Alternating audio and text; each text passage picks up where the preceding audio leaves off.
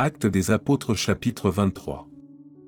Paul, les regards fixés sur le Sanhédrin, dit, Homme frère, c'est en toute bonne conscience que je me suis conduit jusqu'à ce jour devant Dieu.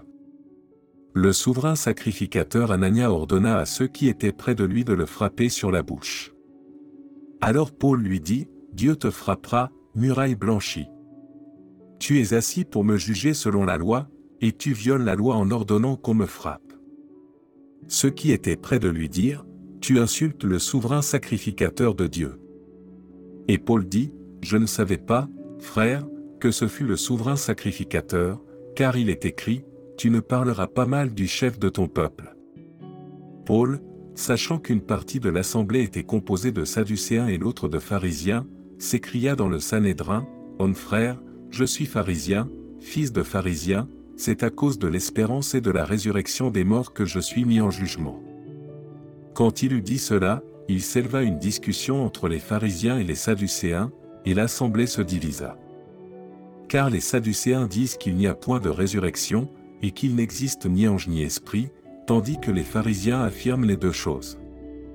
Il y eut une grande clameur, et quelques scribes du parti des pharisiens, s'étant levés, engagèrent un vif débat, et dirent, Nous ne trouvons aucun mal en cet homme, peut-être un esprit ou un ange lui a-t-il parlé.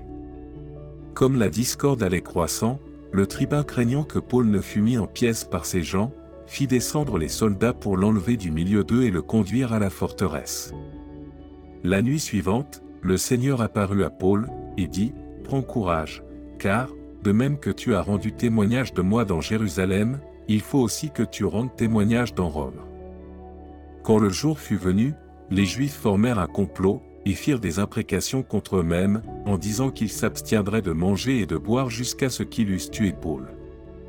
Ceux qui formèrent ce complot étaient plus de quarante, et allèrent trouver les principaux sacrificateurs et les anciens, auxquels ils dirent, Nous nous sommes engagés, avec des imprécations contre nous-mêmes, à ne rien manger jusqu'à ce que nous ayons tué Paul.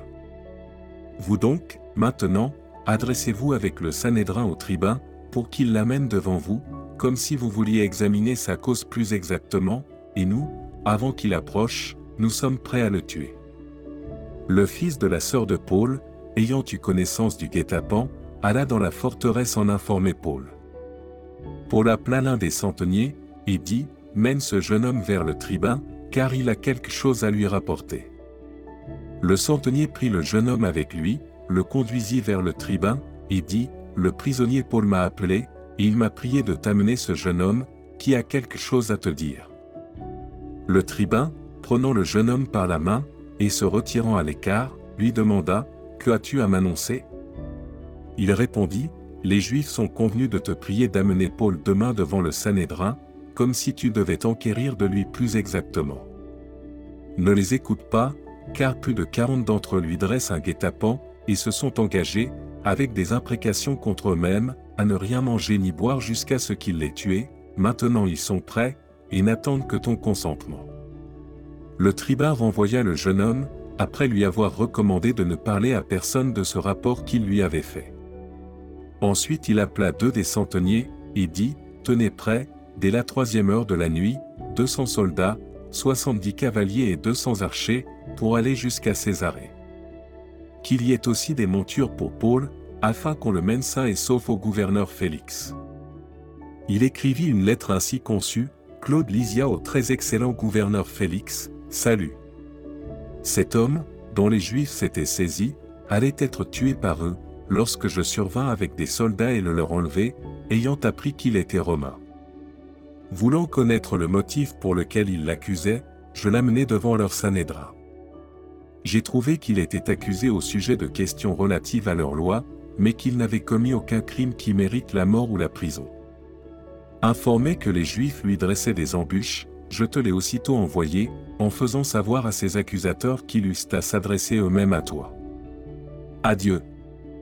Les soldats, selon l'ordre qu'ils avaient reçu, prirent Paul, et le conduisirent pendant la nuit jusqu'à Antipatrie. Le lendemain, Laissant les cavaliers poursuivre la route avec lui, ils retournèrent à la forteresse. Arrivés à Césarée, les cavaliers remirent la lettre au gouverneur, et lui présentèrent Paul. Le gouverneur, après avoir lu la lettre, demanda de quelle province était Paul. Ayant appris qu'il était de la Cilicie, je t'entendrai, dit-il, quand tes accusateurs seront venus. Et il ordonna qu'on le gardât dans le prétoire d'Hérode.